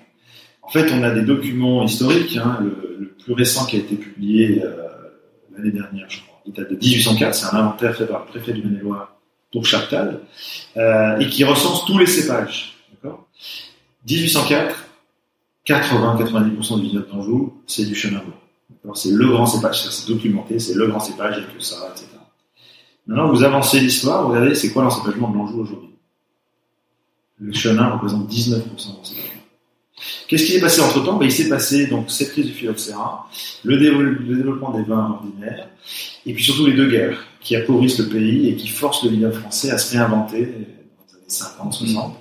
En ce qui concerne l'Anjou, la grande invention d'époque, ça a été le Cabernet d'Anjou, euh, donc un rosétan, euh, qui s'est très bien vendu. Au même moment où on a inventé le Beaujolais, le nouveau dans le Beaujolais, ben voilà, on trouvait une solution faire rentrer de la trésorerie. Et, vraiment, je critique absolument pas ce qu'ont fait les vignerons de cette génération-là, parce qu'ils en avaient besoin. Mais le fait est que ces deux siècles d'histoire ont complètement banalisé l'image de l'Anjou, qui a aujourd'hui, euh, moi quand j'ai fait mon, projet et que j'ai commencé à dire aux gens autour de moi, bah, ça y est, je vais acheter mon domaine, c'est en Anjou, les gens de la filière du vin que je connaissais m'ont dit, mais tu es fou. Tu pourrais aller n'importe où dans la Loire, ok, la Loire, d'accord, j'ai compris, en Anjou. C'est la seule région où il faut pas aller. Anjou, les gens considèrent que c'est pas de gamme, c'est vrai que l'appellation Anjou, pour le coup, c'est une appellation régionale qui est gigantesque. Et, et, et donc, je trouve très intéressant cette, cette, euh, ce contraste entre cette, cette histoire euh, bah, qui est encore trouvé aujourd'hui dans la hiérarchisation de ces terroirs et des appellations qui composent l'Anjou, et la banalisation qui s'est répandue notamment au XXe siècle. Et ma grande conviction, c'est qu'en fait, on est tout simplement en train de renouer avec euh, l'histoire d'Anjou, et que nous, on va être un des domaines, pas le seul, mais un des domaines qui vont essayer de redonner ces lettres de noblesse à cette région. Comment le faire? En produisant des vins et en ayant une gamme de vins. J'insiste sur cette notion de gamme, parce que je voudrais être très précis sur quelque chose. Euh, les vins de Mémerlu sont ambitieux, et notamment ambitieux en termes de prix. Je les ai positionnés au niveau de prix où sera le marché dans 10 ans, je pense. Je pense que le marché dans 10 ans valorisera une gamme complète de vins dans la Loire, notamment en Anjou, comme il le fait dans d'autres régions. Si vous regardez n'importe quelle région, amusez-vous. Vous allez voir euh, les domaines du Jura, de la Bourgogne, du Côte-du-Rhône, et vous regardez la différence entre le vin le moins cher du domaine et le vin le plus cher du domaine. Et vous allez voir des facteurs de, de 10, de 20, etc. Donc il y a des vraies gammes. Et les gens comprennent la notion de gamme. Maintenant, vous allez dans la Loire, notamment en Anjou, y compris chez les plus grands vignerons qui font des vins extraordinaires, entre le moins cher et le plus cher, fois 2, fois 3, 2,5.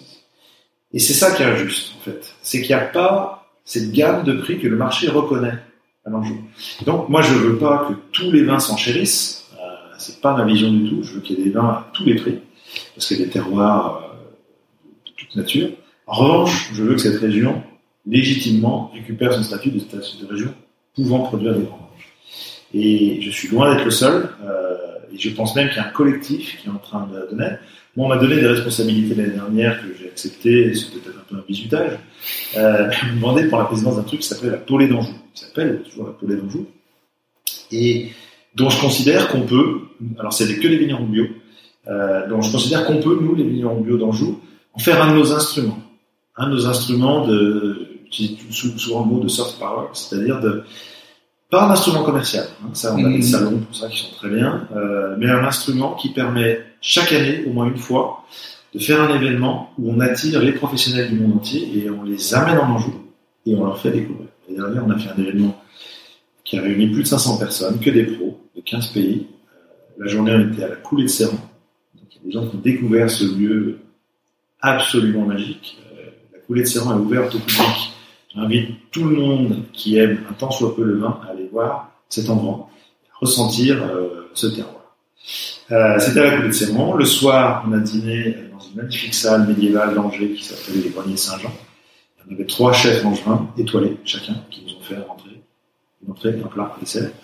On a passé un moment d'exception euh, et je pense que et donc ce collectif de vignerons, il, a pris de l'ampleur cette année on a fait un petit clin d'œil à l'histoire, puisque jusqu'à la Révolution, dans, la province d'Anjou, il y avait Bourgueil. Et donc, on a euh, aujourd'hui le périmètre de la Polée d'Anjou, c'est presque 90 vignerons, tous en bio, euh, qui sont issus des vignobles autour d'Angers, comme le domaine d'Argus, des vignobles autour de Saumur, c'est ce qu'on appelle l'Anjou blanc, euh, et des vignobles de Bourgueil. Et donc, ce collectif-là, euh, je pense que c'est une des voies qui nous permettra de, de, mettre en avant cette région, et encore une fois, dans toute sa diversité. C'est pas juste parler de vin, mm. parler de paysage, parler d'agriculture, parler de gastronomie. Bref, parler de, de, de ce produit de civilisation Super, euh, on sera attentif à tous ces signaux faibles de marché. Donc si vous voyez des belles endormies en, en Anjou, euh, c'est peut-être le moment de, de, passer le pas. Euh, entendu, on a parlé un petit peu des appellations. Tu voulais revenir sur l'appellation Quart de Chaume parce qu'elle oui, je pense que ça mérite. Euh, je me sens assez privilégié euh, d'avoir un petit bout de cette appellation. T'en as quand même un quart. oui, non mais c'est un bout d'histoire de, de, France en fait. Euh, D'où vient le nom de cette appellation, les quarts de Chaume euh, Donc Chaume c'est un petit, un petit hameau, il y a des vignes autour. Et en fait au XIe siècle, l'abbaye de Roncelat, qui est une des abbayes d'Angers, il y a cinq abbayes d'Angers, c'était une abbaye de femmes, donc les moniales de l'abbaye étaient propriétaires de ces vignes. Ils ne faisaient pas le vin, hein, ça a 20 minutes d'Angers en voiture aujourd'hui, donc il est s'imaginer, ne faisait pas le vin, le seigneur du coin, le seigneur de la Guerche, la haute Guerche, euh, faisait le vin pour le compte de l'abbaye. Et selon le mode de fermage traditionnel du Moyen Âge, les meilleurs quarts de la récolte, donc la parcelle euh, la mieux située en fait sur ce tellement de vignes, euh, eh bien allait au seigneur qui lui permettait de payer le, loyer finalement euh, au propriétaire. Euh, et ce qui est très intéressant, en tout cas moi ça me fascine, je suis pas du tout historien, j'aimerais bien qu'un jour les gens se penchent, c'est Euh, ce mode de fermage, il est très courant en France. En fait, en France, il y a beaucoup de parcelles qui s'appellent l'écart. Tout le temps, c'est des parcelles extrêmement bien situées. C'est-à-dire, c'est sur un coteau, typiquement, ça va être le cœur du coteau. Euh, évidemment, euh, les seigneurs, euh, la meilleure, la meilleure parcelle. Et moi, ce qui me fascine, et dans les, donc, de Chaume, c'est sur une commune qui s'appelle Rochefort-sur-Loire. Dans les communes avoisinantes, il y a des parcelles qui s'appellent l'écart. Il y en a dans toute la France, mais il y en a aussi dans les communes avoisinantes. Et pourquoi est-ce que les quarts de Chaume, eux, sont restés, non seulement euh, ont traversé les siècles, mais en plus, sont devenus suffisamment célèbres pour devenir une, une appellation à part entière. Ça, ça me fascine. C'est-à-dire qu'il y a mille ans d'histoire qui nous raccroche à un mode de fermage très particulier, mais qui nous raconte l'histoire des école française quand même. Euh, et que ce soit devenu une appellation à part entière, je trouve ça absolument magique. Nous, on a la chance d'avoir des parcelles qui sont effectivement au cœur historique en plus. La, la fameuse maison, euh, qui est aujourd'hui la maison donc, euh, que vous avez laissée à la famille qui nous a vendu des vignes, euh, cette maison-là, en fait, c'était le chai euh, des Sériens de la guerre, justement. Et donc, en fait, c'est un, un clin d'œil de l'histoire extraordinaire. C'est-à-dire que le vin de Chaume était fait sur la parcelle qui était la plus belle, exposée plein sud, la parcelle de l'Écart. Elle était faite à cet endroit-là, précis, autour duquel on a nos vignes aujourd'hui. Je trouve ça, voilà. Moi, c'est le genre de choses qui me fait rêver. Euh, alors, bien sûr, un des, un des défis qu'on a, euh, c'est de faire reconnaître ces vins dans leurs deux expressions. Les liquoreux, ils sont connus plus que connus. C'est la seule appellation de la statut de grand cru, ça a été donné euh, pour des vins liquoreux. Euh, mais en fait, là aussi, il suffit de regarder les, textes. 18, 19e, il y a beaucoup de, de comptes rendus de vendanges, etc. Et on voit bien que selon l'année, les vins étaient secs, moelleux, liquoreux. C'est la nature qui choisissait d'avoir ou pas une arrière-saison permettant de faire des, des moelleux et des liquoreux, qui sont des vins assez difficiles à produire. Et puis, l'invention du sucre, le processus de chaptalisation, euh, a fait qu'en fait, l'appellation, progressivement, et ça a été probablement une faiblesse euh, des vignerons de l'appellation à un moment de l'histoire, où les liquoreuses en très bien, de la faiblesse de brider le cahier des charges. Euh, et c'était pas les seuls, mais il y a d'autres appellations dans la Loire qui ont résisté, hein, Vouvray, Montlouis, et même Savanier a résisté, et c'est des appellations qu'on peut faire en sec ou en liquoreux, il suffit de l'indiquer sur sur le, sur l'étiquette. Et sur Carl Chaume, ils ont bridé le cahier des charges, notamment Carl Chaume, c'est forcément sucré. À une époque, c'est une époque heureusement révolue, euh, mais où, alors que c'est un grand terroir pour faire des liquoreux, où les vignerons chaptalisaient. C'est-à-dire sur un terroir qui est incroyable pour faire des liquoreux, en fait, ils rajoutaient du sucre, les années on pouvait pas faire, et ils faisaient du liquoreux avec du sucre. Et avec des gros rendements, ce qui est une hérésie pour des liquoreux, donc ils mettaient beaucoup de soufre. Donc, vous savez, le liquoreux que les gens n'aiment plus, qui fait mal à la tête, Ouais, celui qui fait bien mal à la tête. celui qui est bien sucraillant et qui fait mal à la tête, c'est des liquoreux, comme heureusement on n'en fait plus aujourd'hui, la stérilisation a été interdite, et puis les pratiques sont heureusement beaucoup plus vertueuses. Mais c'est ceux-là qui ont tué la poule aux d'or. Et donc, un de nos grands combats, euh, moi j'ai été élu cette année avec euh, une autre vigneronne, Marie Guignard, de la Bergerie, co-présidente de cette appellation, Carl de. Et un de nos combats, dans les années qui, vont- venir, ça va être justement euh, d'expliquer en fait que ce lieu est unique qu'il produit des vins de chenin, soit secs, soit liquoreux. Mhm. hein, Et on va que- et on va trouver un moyen. C'est c'est pas, le, je pense, le, le, le format pour rentrer dans le détail de ces, de ces problématiques. On va trouver le moyen de faire reconnaître Mm. euh, les grands secs issus du terroir de Carl de Chaume, qui sont des, des un terroir très original que chez tous les gens qui dégustent disent ah mais je savais pas qu'on faisait des vins comme ça Ouais, dans la ouais. C'est un terroir très particulier. Nous on a une cuvée euh, qui est une cuvée qu'on fait dans un assez gros volume, qui s'appelle Ronceret, qui justement raconte un peu cette histoire, ces terroirs. Puis après, on fait du parcellaire. Euh, et c'est des vins qui ont une personnalité très, très particulière, en sec. Et donc, voilà, on va euh, trouver des moyens les années qui viennent de, de faire parler de cette appellation et d'expliquer les secs et les liquoreux ici de ce terroir. Super, euh, on sera attentif à tout ça. Et effectivement, toi, dans, dans, ta, dans ta gamme, euh, tu as du, du vin qui est fait euh, Tout à fait. à partir de, de raisins qui sont avec quart de chaume, mais déclassés en Anjou. Aujourd'hui, ils ont l'appellation Anjou. tout à ouais, fait. Puisque, effectivement, comme tu viens de très bien l'expliquer, le quart de chaume est réservé aux liquoreux euh, pour l'instant. Euh, ok, est-ce que... euh, alors, on en a parlé un peu, puisque c'est avec l'histoire de l'achat de toutes, les parcelles de tout le domaine que tu as pu faire. Mais est-ce que tu peux quand même nous présenter un peu ta gamme en, quelques mots? Oui.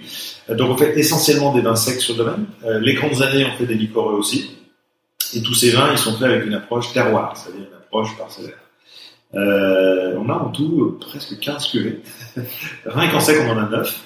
Et donc, en fait, c'est un peu une balade euh, sur ces, ces, paysages de l'Anjou noir. Donc, on a identifié les parcellaires qui nous paraissaient les plus caractéristiques différenciées. Donc, comme il y a les trois îlots de vigne dont j'ai parlé, on va commencer par exemple sur Savenière. Sur Savenière, on fait deux Savenières. Un qui s'appelle Gaudray, qui est une parcelle qui s'appelle les Gaudray, sur le sommet du village, et donc c'est vraiment le Savenière classique.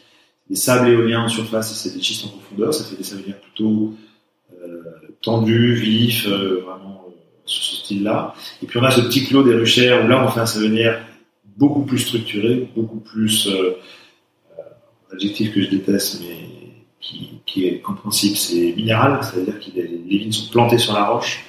Et donc, c'est un, un vin avec beaucoup plus de structure, de potentiel de, de garde et de complexité. Ensuite, sur l'îlot de Quart de Chaume, on fait quatre cuvées en fait. La cuvée Ronceret, c'est notre cuvée d'assemblage de toutes les parcelles de cette groupe de Quart de Chaume. Et puis on fait trois cuvées parcellaires en fait, qui sont l'écart, l'erreur, le vol. La trilogie des trois parcelles qui étaient dans le décret euh, à l'origine de la création de l'appellation. Euh, elles se touchent ces parcelles, mais leur sous-sol est complètement différent. Et on a trois vins en profil différents. Donc on aime bien l'idée de les faire en, en, trilogie comme ça, pour que les gens s'intéressent au sous-sol d'une vigne. Parce qu'elles ont le même âge et, et ça donne des profils de vins très. Et puis sur le, les, le vignoble historique de Jo, sur les, les, coteaux du Léon, on fait deux cuvées aujourd'hui. Et en fait, qui se font face, ces deux parcelles qui se font face, euh, l'une c'est le coteau des Traits, longuement. Et l'autre, c'est les bonnes blanches. Et donc, elles se font face. C'est rigolo. Donc, il y en a une qui est plein sud, le coteau des Treilles, et l'autre, elle est plein nord, sur des schistes, sur des sols froids. Et c'est quasiment des cuvées opposées. Euh, alors qu'on a un jet de cailloux, en fait, hein, il n'y a que le Léon, qui est une petite rivière qui sépare ces deux parcelles.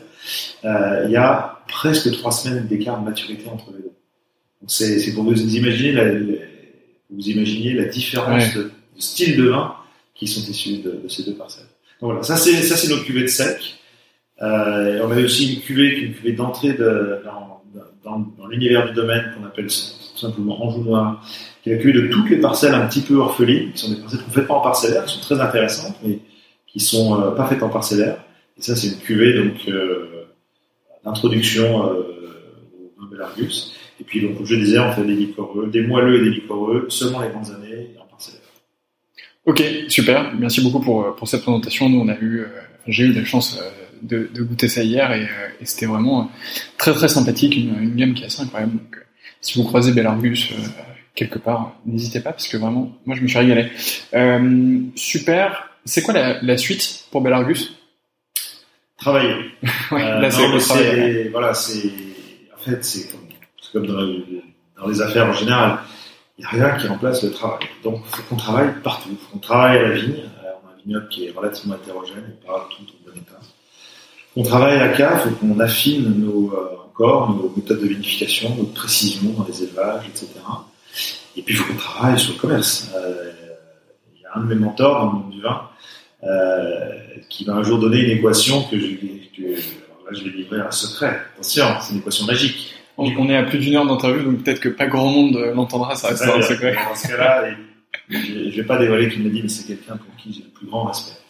Euh, il m'a dit un jour, à l'époque on se voyait, Yvan, sachez que faire des grands vins, c'est très très très très très difficile. Hein, à la vigne, la biodynamie, la vinification, etc. Si jamais un jour vous arrivez à faire un grand vin, vous aurez fait 10% du chemin. En fait, des grands vins, il y en a partout. Donc, il vous restera Déjà 40% du chemin, ce sera de vous faire repérer. C'est là tout ce qui est communication. C'est-à-dire si vous n'arrivez pas à communiquer et à émerger, qu'on vous sache, qu'on sache que vous existez, vous n'existerez pas. Vous aurez un programme, vous n'existerez pas. Et quand vous aurez fait ça, vous n'aurez fait que 50% du chemin. Il vous restera le plus important, qui est le commerce, la distribution. Parce qu'en fait, le seul juge de paix, c'est le moment où la bouteille est ouverte, achetée, puis ouverte et où la personne se dit ah ce vin est bon et un jour je vais en racheter. Et en fait c'est là où est le vrai travail. Donc l'autre dimension qui nous reste à faire c'est le travail commercial. C'est de faire déguster Belargus, d'expliquer notre philosophie qui est très spécifique, nos terroirs qui sont très méconnus. Et ce travail-là il va être long. Alors il a commencé aujourd'hui, il est plutôt à l'international. C'est triste, mais les, étrangers sont beaucoup plus ouverts sur le monde des vins que Français. Donc, eux, ils se fichent de, ça s'appelle Anjou, je m'en fiche, qu'est-ce qu'il y a dans la bouteille. Mm. Donc aujourd'hui, nos premiers marchés, euh, 80% de nos ventes, c'est Suède, Norvège, Allemagne, Californie. C'est des gens qui, voilà, qui, qui, sont allés, malgré le Covid, hein, parce qu'on lance Belargus euh, même temps qu'une pandémie mondiale. La dernière fois, c'était la grippe espagnole quand même. Donc on n'avait pas prévu, dans le business plan, je n'avais pas prévu qu'il y aurait une pandémie mondiale. Mais on s'adapte. Euh, et c'est les marchés export aujourd'hui qui, qui sont les premiers à arriver avec l'Argus. Et bien sûr en France, parce que moi je veux absolument que mes vins soient distribués en France. Et bien on commence. Donc euh, on a la chance d'être distribué déjà dans quelques très beaux établissements de, de Paris et de région. Et, et on va le faire. Et c'est là où va où va être le gros du travail, c'est-à-dire de faire goûter les vins et d'expliquer ce qu'on peut faire en Anjou et d'intéresser sur, sur nos chemins. Super, eh ben on, on sera attentif à tout ça. Effectivement, euh, hier on discutait un petit peu de, de distribution avec euh, des personnes de ton équipe et, euh, et j'entendais que les pays du nord de l'Europe étaient super représentés. Et je crois que le- tout de suite saisi, euh, Je crois que la première palette de Belarus est partie en Norvège ou en Suède. Tout à fait. Euh, donc euh, Et la Suède est déjà à sa deuxième commande cette année. Ah, Donc bon. c'est il faut, faut dire aux, aux autres importateurs de se dépêcher euh, parce que sinon la, la Suède va tout rafler. Euh, entendu, écoute, euh, on a fait quand même un beau tour de tout ça. Il me reste euh, trois grandes questions qui sont euh, assez traditionnelles dans ce podcast. Pas trop dur, j'espère. non, ça va. La première, c'est est-ce que tu as un livre sur le vin à me recommander? Alors oui, très facile. Euh, D'autant que son auteur était là hier. Il a fait l'amitié de venir au lancement de, euh, du domaine de l'Argus. C'est le dernier livre de Jacques Kirigo. Tu as peut-être lu des livres de- des orages de Kirigo. Il en a écrit probablement une vingtaine sur la Bourgogne. C'est quelqu'un, voilà, c'est un grand intellectuel qui s'est fasciné pour le monde du vin, qui a eu la chance de côtoyer des grands vignerons comme Louis Jaillet, etc. Euh, et il sort un bouquin, là, en ce moment. Euh, il est pas encore délivré, mais je pense que d'ici deux semaines ou trois en librairie, ça s'appelle Le monde du vin aujourd'hui. Et la vision de Jackie, qui est une vision euh, sur laquelle je me retrouve complètement, hein, sur les vins de lieu, euh, est très très bien expliqué et détaillé. Euh, c'est un livre qui, à mon avis, se lit assez vite et que je recommande chaudement pour comprendre ce qui est en train de se passer dans le monde des fins. Euh, et je pense que quelqu'un comme Jackie porte un regard très très précis. J'avais interviewé euh, Loïc Pasquet de Libre Ah oui, il y a- il y a quelques mois maintenant. Et, euh, et on avait aussi bah, beaucoup parlé de Jackie Rigaud, puisqu'ils se connaissent très bien et tout ça. Et c'est vrai qu'il faut, que, il faut absolument que je contacte Ja- Jackie Rigaud pour, pour, pour l'interviewer. Et, ça, bien sûr, euh, et bien sûr, je lirai euh, son, son prochain ouvrage avec grand plaisir. Euh, Est-ce que tu as une dégustation coup de cœur récente? Ah, c'est une dégustation coup de cœur récente. Euh,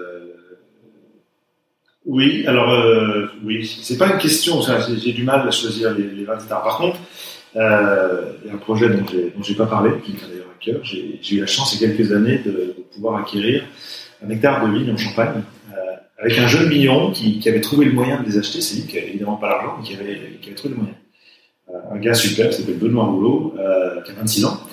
Et on a monté tous les deux un micro-domaine, domaine Rouleau, pas cela, avec l'ambition, donc bien sûr, de convertir ces vignes en biodynamie, ce qu'on est en train de faire, et puis de sortir des vins, des vins, des vins parcellaires, des, vrais vins, moi de champagne, c'est tout un vin. Et la première cuvée qu'on sort, euh, ça va être un coteau champenois, blanc. Donc un vin tranquille, qui est un blanc de noir, puisque nos, nos vignes sont dans la vallée de la Marne, donc c'est du meunier. Et donc je me suis beaucoup intéressé en fait euh, au coteau champenois blanc, ce qui est très rare en fait. J'ai trouvé au moins 5 ou 6 producteurs euh, dans, dans, dans ma quête de collection permanente. J'ai réussi à trouver 5 ou 6 producteurs qui faisaient du coteau champenois blanc. Et pour le coup, euh, je ne vais, pas dire les noms de ceux qui m'ont pas marqué, mais certains, j'ai pas aimé les vins, c'est pas facile à faire. Et par contre, il y en a une qui m'a bluffé, euh, c'est une cuvée de chez Drapier Ok. euh, qui s'appelle Crément Nature, euh, que j'ai retrouvé remarquable. Euh, et je me suis dit, waouh, il faut qu'on tente pour notre coteau champenois, parce qu'on fait aussi des champagnes, mais qui vont prendre des années d'élevage. Mais pour notre coteau champenois, il faut qu'on essaie de sortir quelque chose qui soit aussi intéressant que cette cuvée Crément Nature, qui est dur à, qui est dur à trouver, mais qui vaut le coup. Ok, et ben on sera très attentif, on va mettre des alertes et, et je- j'essaierai de trouver ça. Euh, entendu, et pour finir, quelle est la prochaine personne que je devrais interviewer? Euh, Jacques Rigaud, certainement. Euh, et si tu veux quelqu'un dans le monde du vin, euh, bah, je peux te mettre en contact avec quelqu'un qui est un de mes anciens associés, euh, donc qui a un profil quelque part un petit peu similaire au mien, euh, et qui vient de franchir le pas aussi après des années de recherche, euh, en reprenant le domaine euh, Terre Brûle, à Ok. Bandol. Euh, il s'appelle Jean d'Artuis. Euh, je pense qu'il, je pense qu'il a lui aussi trouvé une pépite. Et c'est, c'est un domaine très intéressant qu'il faudra suivre. Ok, bah écoute, euh, avec grand plaisir, et euh, je me ferai un plaisir d'aller aussi découvrir ce, ce, nouveau domaine. Entendu, merci beaucoup Yvan, c'était super intéressant comme interview, je me suis régalé. On a fait un, un peu plus d'une heure quinze, donc c'est qu'on avait pas mal de choses à se dire. Et, euh, et j'ai pas de doute qu'on fera un épisode 2 dans 10 euh, ou 15 ans euh, pour voir où est-ce que, où est-ce que ça en est euh, de tout ça. Euh, pour ceux qui nous écoutent, si vous êtes encore là, c'est que vous aimez grandement cet épisode, donc n'hésitez pas à le partager autour de vous. Inscrivez deux de vos amis à ce podcast, partagez-leur de force, et n'oubliez pas de le noter 5 étoiles, c'est très important et ça le fait progresser. et je vous dis à très bientôt. Merci Yvan. Au revoir, toi. À bientôt. À une prochaine fois.